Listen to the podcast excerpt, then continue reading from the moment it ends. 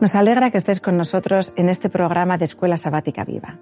Nuestro objetivo es apoyar tu proyecto de hogar e iglesia para que practiquemos el compañerismo, estudiemos la Biblia y experimentemos la misión como estilo de vida. Antes de entrar en el estudio de la escuela sabática, dedica unos minutos a interesarte por tus hermanos y hermanas, creando una red donde todos estéis cuidados y atendidos. Toma tiempo para la oración y acompáñanos ahora en esta lección Siéntete entre familia.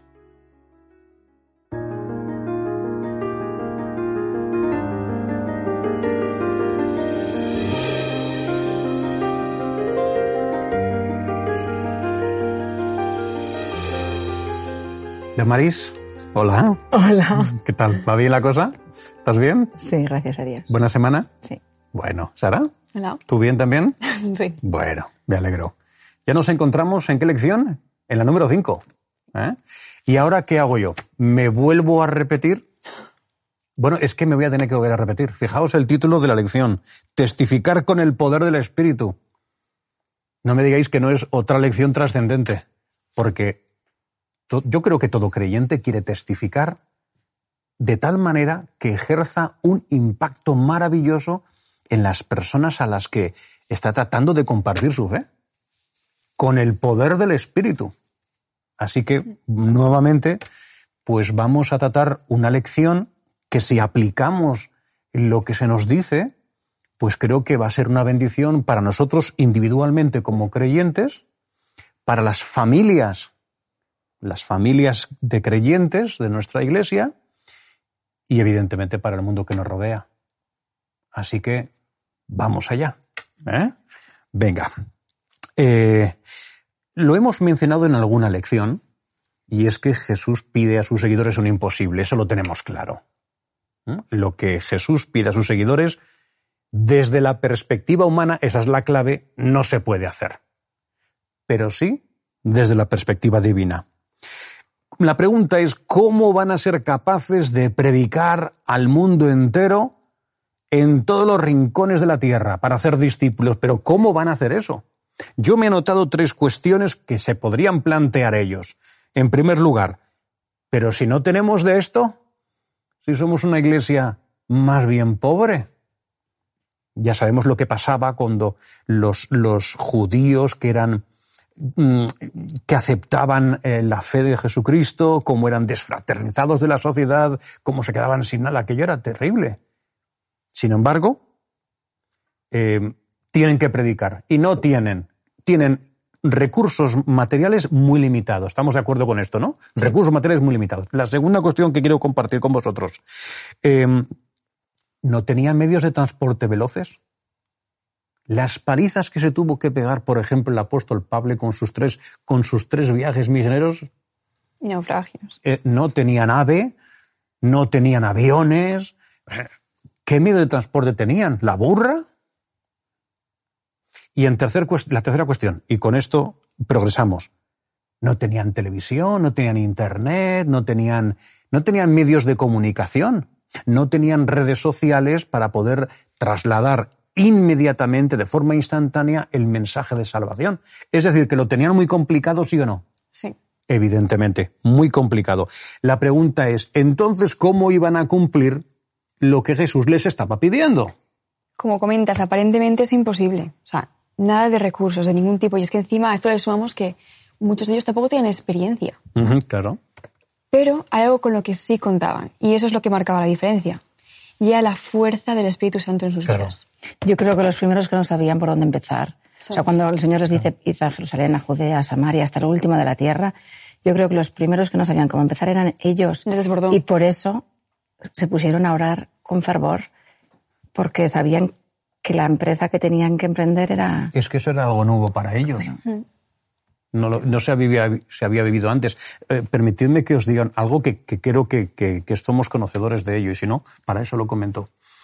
La estrategia misionera del Antiguo Testamento al Nuevo cambia. Porque en el Antiguo Testamento son las naciones que tienen que ir a Israel.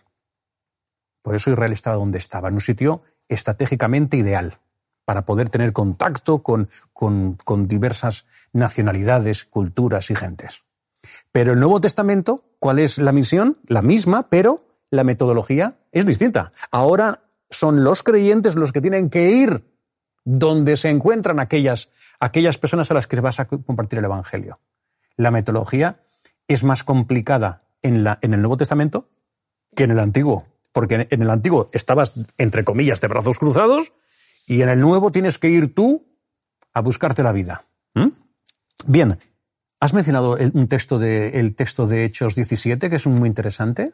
No, en Hechos 17, sí. 5 y 6. Sí, yo creo que sería bueno que lo leyeras, ¿eh? si te parece bien, vamos.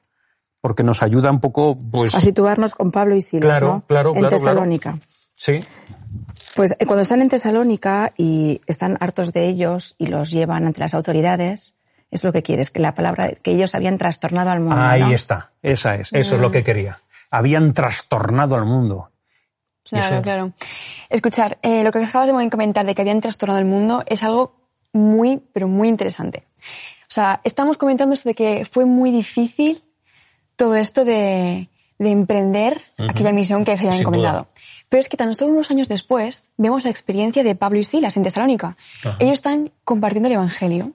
Y como has dicho en Hechos, menciona cómo eh, una turba de, judíos incrédulos se junta para ir en contra de la labor que están desempeñando Pablo y, Silas. Y, lo que comentan lo dicen de manera negativa, pero en verdad es que es asombroso lo que dicen, porque dicen, esos que han trastornado el mundo entero han venido también aquí. Lo están diciendo de manera negativa, pero en verdad lo que demuestra es que, estaban cumpliendo, con, la con la misión. Claro, es verdad, es verdad. La clave del éxito entonces en la misión sabemos que es no los recursos de, los creyentes, no la, la, capacidad de los creyentes. La clave verdaderamente es poder compartir nuestra fe con el poder del Espíritu Santo. Ese es el plus que garantiza el éxito de la misión, ¿sí o no? Que el Espíritu Santo sea el que esté dirigiendo nuestra, mm, la misión que se nos ha encomendado de predicar el Evangelio. Eh, fijaos, Tú has mencionado lo de la preocupación, ¿no? Era una situación nueva, además, decía yo. Pero ¿qué es lo que hace Jesús? Neutraliza la preocupación, podríamos más que preocupación, la, ansiedad, porque podrían tener ansiedad, ¿sí o no? ¿Qué hace? ¿Cómo hacemos esto? Bueno, pues Jesús la neutraliza. ¿Cómo? Haciéndoles una promesa. Y esa es la promesa. No es una promesa, es la promesa. Fijaos. Juan 14, 16. Aquí es donde se transforma lo imposible en posible. Juan 14, 16. Jesús oró diciendo, y yo rogaré al Padre para que os dé otro consolador, para que esté con vosotros para siempre. La garantía del éxito de la misión está en el Espíritu Santo, no en nosotros. A veces en la Iglesia estamos, a veces, quizás un poco un poco demasiado centrados en cuánto dinero tenemos para la evangelización, em, eh, qué, actividad hacemos, qué no hacemos. Todo eso es necesario, es bueno, es útil, pero no es lo determinante.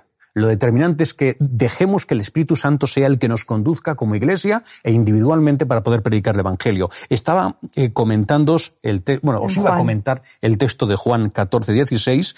Ahí utiliza eh, Juan, la, la, palabra que crea para, para, con, para, eh, para consolador es paracletos.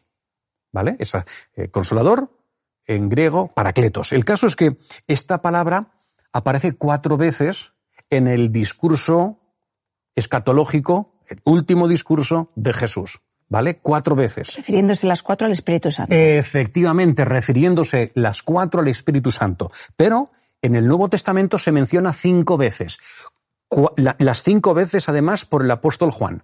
Las cuatro vinculándolas a Jesús. Al Espíritu Santo. Perdón, perdón, al Espíritu Santo. Y una última, que os voy a leer el texto, una última, a Jesús, fijaos. Os voy a leer el texto, ¿vale? Es primera de Juan, capítulo 2, versículo 1. Dice, hijitos míos, esto os escribo para que no pequéis.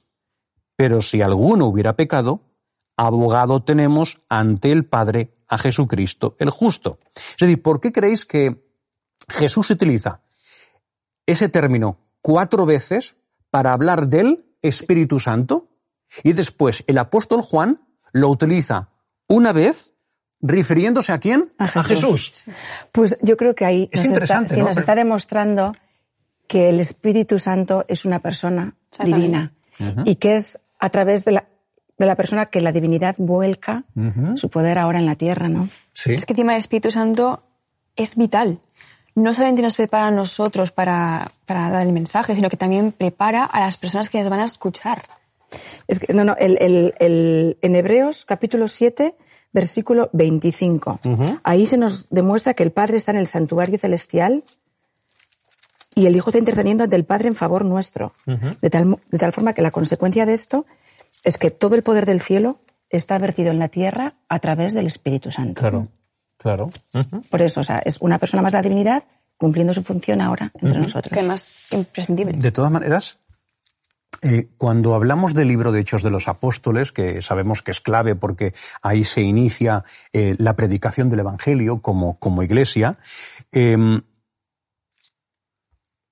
es impresionante cómo el Espíritu de Dios puede trabajar con hombres y mujeres convertidos. Es es que no me digáis que no sorprende cuando leemos Hechos de los Apóstoles las cosas que Dios hace a través de quién?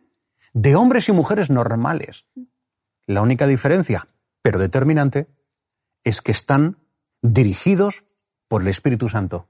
Eso es lo que hace, eso es lo que marca la diferencia entre la Iglesia apostólica y, bueno, pues otras iglesias, digamos, a lo largo de la historia del cristianismo. Y lo vemos claramente en Pedro. Pedro, cuando está predicando, o sea, Pedro hacía unas semanas había negado a Jesús. Lo había negado estrepitosamente. Y ahora lo vemos predicando. Y si leemos juntos en Hechos capítulo 2, versículo 36, dice, sepa pues ciertísimamente toda la casa de Israel que a este Jesús, a quien vosotros crucificasteis, Dios le ha hecho Señor y Cristo. Está hablando con un poder que la, la hermana White explica que los sacerdotes y magistrados se admiraban del claro e intrépido testimonio de los apóstoles. O sea, los encarcelan. Y sabemos lo que ocurre. O sea, el Espíritu Santo los libera y les dice, id y estando en el pueblo, hablad al templo. Los vuelven a, a coger presos de nuevo. O sea, y ya no saben que los, los quieren matar. Sí. Sabemos que no los matan porque Gamaliel interviene, desde luego inspirado. Pero, o sea, no sabían por dónde pillarlos porque estaban llenos del poder del Espíritu Santo. Es que encima no tenían miedo de sí. nada. Pedro es un buenísimo ejemplo porque vemos cómo cuando no tenía el Espíritu Santo lo negaba a Jesús. Y luego vemos cómo con el Espíritu Santo hace semejante predicación y conmueve a las personas. Ahí vemos el miles. poder del Espíritu Santo en su vida. Ento- Entonces, estamos de acuerdo en que es el Espíritu Santo el gran protagonista del libro de Hechos de los Apóstoles, porque es que hay cierto grado de controversia. Bueno, controversia o debate o opiniones encontradas. Eh, algunos opinan que el gran protagonista del, del libro de, los, de Hechos de los Apóstoles es Pablo. ¿Por qué creéis que dicen algunos que es Pablo? Hombre, porque sale bastante. Porque sale bastante. Bueno, de hecho, más que bastante, ¿no? O sea, desde el capítulo 8 hasta el 28, hasta el último, básicamente de, quien se habla es de Pablo. Y los, y los esos tres viajes misioneros que realiza. Entonces, algunos dicen, no, no, el gran protagonista del libro de Hechos de los Apóstoles es Pablo. Otros, ¿qué es lo que dicen? Que es la iglesia. ¿Y por qué algunos dicen que es la iglesia? Las primeras andadoras del mundo. Claro, porque es el inicio del desarrollo espectacular del movimiento, misionero de la Iglesia y, y se va consolidando un movimiento de un grupo pequeño, reducido de personas, de creyentes, y cómo eso va cogiendo una fuerza brutal hasta, hasta el punto de que Trastornaron al mundo. trastornaron al mundo, al mundo y, y- y- y realmente predicaron el, el Evangelio en el mundo conocido. Eh, fijaos, em, yo quiero, si os parece, mm, eh, argumentar con cuatro puntos em, por qué el Espíritu Santo es el gran protagonista del libro de Hechos de los Apóstoles, ¿vale? Eh, tenemos tiempo, pues os parece que os lo comente. La primera, lidera la evangelización, ¿sí o no? El Espíritu Santo lidera la evangelización. La semana pasada os acordamos que comentábamos cómo em, Pa- Pablo y, y Timoteo iban a ir a Asia a predicar y el Espíritu Santo, no, no, por ahí no, por el momento. Y cuando vuelven a intentar, dicen, no, no, no, de momento todavía no. Es el Espíritu Santo el, el que lidera la evangelización. Primera cuestión. La segunda, su presencia es casi constante a lo largo de todo el libro, actuando de muy distintas formas y maneras, ¿sí o no? Cuando leemos el libro de Hechos de los Apóstoles, observamos que el, el Espíritu Santo está Saliendo muy activo, saliendo casi constantemente. La tercera cuestión, fortalece a los discípulos para enfrentar y superar las adversidades que van surgiendo en su labor misionera. ¿Quién es el que soluciona? ¿Quién es el que hace avanzar la obra? Es el Espíritu Santo. Y la cuarta, da poder a los discípulos para hacer cosas imposibles para el hombre y que potencian el impacto de su mensaje entre los no creyentes. ¿Mm? A nosotros también se nos ha prometido el Espíritu Santo. ¿Os parece que leamos en Apocalipsis 18.1? Sí, claro. Porque después de esto vi a otro ángel descender del cielo con gran poder y la tierra fue alumbrada con su gloria. Hmm. ¿Qué pensáis que, que, le está recordando Jesús a Juan en Patmos aquí? ¿De qué le está hablando? ¿Nos parece que está hablando de la lluvia tardía? Sí. Exactamente. Sí. Apocalipsis 18.1, efectivamente. Eh, Jesús está recordando a Juan la lluvia tardía, así es. Bueno, y estamos en, ese tiempo, ¿no? O sea, fijaos, eh, cuando, cuando leemos Apocalipsis 10, ¿os acordáis? El, libro, ese libro que, que, amarga, eh, pero, que, pero que dulza también. Em, ¿De quién se está hablando? Ese ángel es quién? Es Jesús.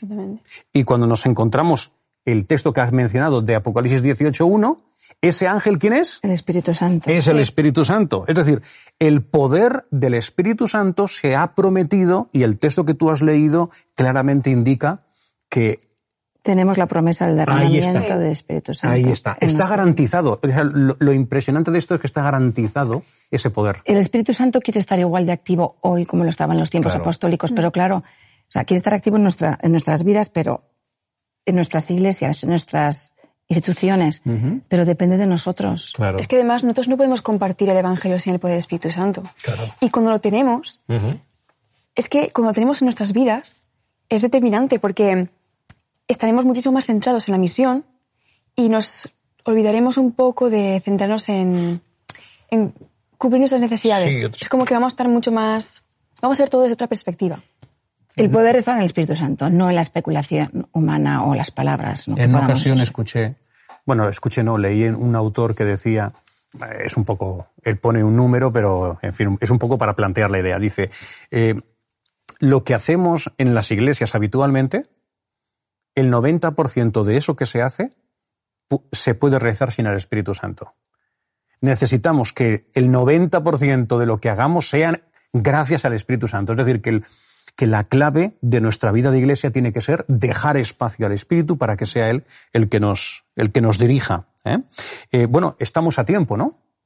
Porque estamos en el tiempo histórico y profético donde podemos, con el poder del Espíritu Santo, marcar la diferencia en la vida de otros. Porque a veces se nos olvida, no sé, pregunto yo, se nos olvida a veces que hay mucha necesidad ahí fuera. Hay muchos hombres y mujeres que desearían, que anhelan conocer el mensaje de salvación y que hasta ahora no han tenido oportunidad? ¿Hasta qué punto somos sensibles a esta necesidad? Me pregunto yo. No, no, está claro, sí. ¿Hasta qué punto nos importa que, mueran sin esperanza? Muchas veces es que pasan desapercibidos para nosotros. Eh, es, efectivamente. ¿Y eso, eso nos recuerda a qué experiencia? Al pueblo de Israel. El pueblo de Israel estaba tan centrado en sí mismo y en disfrutar de las bendiciones de Dios, que se olvidaban de que había un mundo sufriente que necesitaba también, aquellos paganos también necesitaban el mensaje de salvación, porque ahí también habría gente sincera. Por cierto, hay una idea que sería bueno que, destacáramos de, de la escuela sabática, y es la centralidad del texto bíblico en la predicación del Evangelio. Y tenemos el ejemplo de Esteban. ¿eh? Las cosas y de, Pedro y de Felipe, todos efectivamente, usan, de Pedro, usan, usan, siempre las Sagradas Escrituras para... Así es. Porque, es, que esas también tienen poder, tienen mucho más poder hablar de un escrito está que de un yo pienso, yo opino. o sea, es lo que tiene fuerza, es la palabra de Dios. Otro reto que propone la escuela sabática, no solamente de esa semana, pero bueno, también esa semana, es el estudio de la Biblia. Porque es verdad que suena sencillo estudiar la Biblia pero tendemos a, yo qué sé, cuando tenemos mil cosas para hacer, lo que se suele quedar al final de la lista, ¿qué es? Claro, eso es lo que pasa en nuestro, tiempo. De... Y debería ser una prioridad incluso cuando estamos muy ocupados. Claro. Sí. Em, comentamos un poquito el, caso de, Esteban. Claro. O sea, este, Esteban e, e, es, es apresado ¿por qué? Por una razón. Porque está predicando el Evangelio, ¿verdad? Se enfrenta ante el Sanedrín. ¿Y él qué es lo que hace?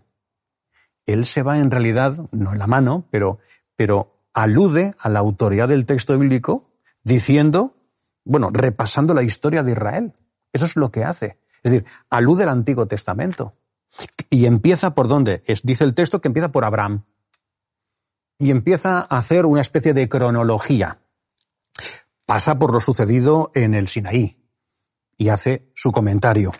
Eh, y cuando está hablando de, los, de sus antepasados, de cómo se resistieron a la influencia de los profetas, ¿os habéis dado cuenta de que eh, eh, parece como que que no es que, corta, que, no acaba. Parece que corta la dinámica que llevaba dando testimonio. que se lo van a Ahí está. Porque se da cuenta se da cuenta de que, uy, aquí no, aquí yo no voy a aguantar mucho más, me van a matar. Él, llega al convencimiento. da igual lo que dijera, no quieren escucharme. Ahí está. Ahí está. Y él, y él es consciente de que, de que su tiempo se está acabando. Entonces tiene que terminar, tiene que terminar. Fijaos lo que dice el texto em, en relación a Pablo las escrituras, ¿no? Porque ya eh, sabemos que Esteban pues acaba como, como acaba. Pero fijaos, Hechos 2.7 en la misma línea. Fue a la sinagoga y por tres a dos razonó con ellos basándose en las escrituras. Basándose en las escrituras. Vamos a ver, lo digo con todos mis respetos, es irrelevante lo que tú o yo pensemos. Nos tiene que preocupar muy poco lo que piensan los demás o lo que piensan. No, no, aquí lo único importante es el escrito está. Lo que el Señor dice en su palabra. Y por eso tenemos que seguir el ejemplo de tantos hombres y mujeres que dieron testimonio en base a qué? La palabra. A la palabra de Dios. En base al escrito está. ¿Mm? Eh, Podemos comentar una última idea que tiene que ver con, bueno, pues el, la influencia del Espíritu Santo. Efectivamente, efectivamente. El poder, más que la influencia, habla del poder transformador, ¿no? Del Espíritu Santo. Eh, en Hechos de los Apóstoles vemos que el Espíritu hace muchos milagros y se contactan muchas personas muy distintas. ¿Qué variedad de personas se encuentran? Em, con niveles económicos distintos, culturas distintas, eh, formas de ser distintas, experiencias pasadas distintas, eh, hombres y mujeres con distintos colores de piel. Vamos a ver, el Espíritu Santo lo que no tenía era prejuicios. ¿O, tenía prejuicios el Espíritu Santo? Es lo único que mantiene unido. ¿No? Nos damos cuenta cuando leemos el, libro de Hechos de los Apóstoles que, el Espíritu Santo busca a todo el que quiere ser receptor de lo que, de lo que quiere ofrecerles. Busca unir. Para nosotros también es un reto estar llenos del Espíritu Santo. Pues sí, pues sí. No solamente para disfrutar de ese poder transformador, sino para poder compartir a Jesús con los demás. Eh, ¿Podríamos considerar eso un, comentario final de, tu, de la lección? No tienes una historia para terminar. Ah, bueno, pues entonces aún nos queda algo de tiempo. Cuéntanos la historia, por favor. Estamos deseando escucharte. Esa historia puede que, ya la, hayáis escuchado, pero es que es, es perfecta para el tema que estamos tratando. Y sobre todo lo que habla es del Espíritu Santo. La historia empieza cuando unos pasajeros se suben a un tranvía. Se sientan, pasa el encargado de recoger los billetes, hasta aquí todo normal, ¿verdad? Pero al cabo de unos minutos se dan cuenta de que el tranvía está quieto, que no se están yendo a ningún sitio. Y claro, incluso uno dice, oye, pues yo me, levanto y me voy. Y dicen, no, no, no, no te vayas. Que es que es el único tranvía que llega a nuestro destino. Bueno, entonces, ¿qué hacemos? Y uno se le ocurre, ya está, vamos a hacer comisiones. Y en esas comisiones vamos a debatir el por qué el tranvía no se mueve. A todo el mundo le parece una buena idea, entonces fue lo que hicieron. Y uno salta, ya está. Yo tengo la respuesta de por qué el tranvía no se mueve. No se mueve porque el billete es demasiado caro. Otro dice que va, no es por el billete, es porque aquí hay pasajeros que no tendrían que estar en ese tranvía. Deberían salirse y el tranvía estaría más ligero y podríamos llegar. En fin, otro dice, no, no. El problema no es los pasajeros, el problema es el conductor, que es que no está suficientemente bien calificado para llevar el tranvía. En fin, no se ponían de acuerdo y la cosa se alargaba. con este panorama, uno de ellos decide salir al andén para refrescarse un poco, despejarse las ideas, coger aire fresco. Y esto que, en esto que, mira al cielo y dice, ya está, ya sé por qué el tranvía no se mueve. Es porque no estamos conectados a la corriente eléctrica. y entonces, con este tal descubrimiento entra al tranvía y dice a todo el mundo, oye, que es que ya sé, ya sé por qué nos movemos, es porque no estamos conectados a la corriente. Pero claro, estaban muy centrados en sus comisiones como para prestar atención. Bueno, eso la mayoría. Hubo un grupo que sí le escuchó. Y este grupo más pequeño, más reducido, se pusieron a trabajar en equipo para conectarse a la corriente. Y finalmente lo consiguieron. Pero es curioso que cuando lo consiguen, los que estaban en las comisiones se pegan tal sorpresa que sin pensarlo dos veces se salen del tranvía. Del susto que se dan de que se mueva el... Yo creo que la aplicación es, evidente. Claro, claro. Bueno, pues que esto, tenemos esto, que conectarnos esto nos, a la corriente a la, que es el Espíritu Santo. Y con el poder del Espíritu Santo avanzaremos con avanzaremos y compartiremos nuestra fe. Y cuando Cristo vuelva seremos muchos, muchísimos los que estemos ahí disfrutando de Cristo, de nuestros seres queridos y de todos aquellos que hayan elegido la mejor parte en esta vida, que es a Jesucristo. Así que muchas gracias nuevamente y hasta la próxima semana. La semana que Nos vemos. Dios mediante. Ahí está. ¿Cómo podemos aplicar lo estudiado? ¿De qué manera puedes compartir tu esperanza con las personas que te rodean? Estés donde estés y seas quien seas. Dios te quiere en su equipo, en su misión. Comparte este estudio, escríbele a alguien y no te pierdas la próxima lección para que tu escuela sabática sea un proyecto lleno de vida.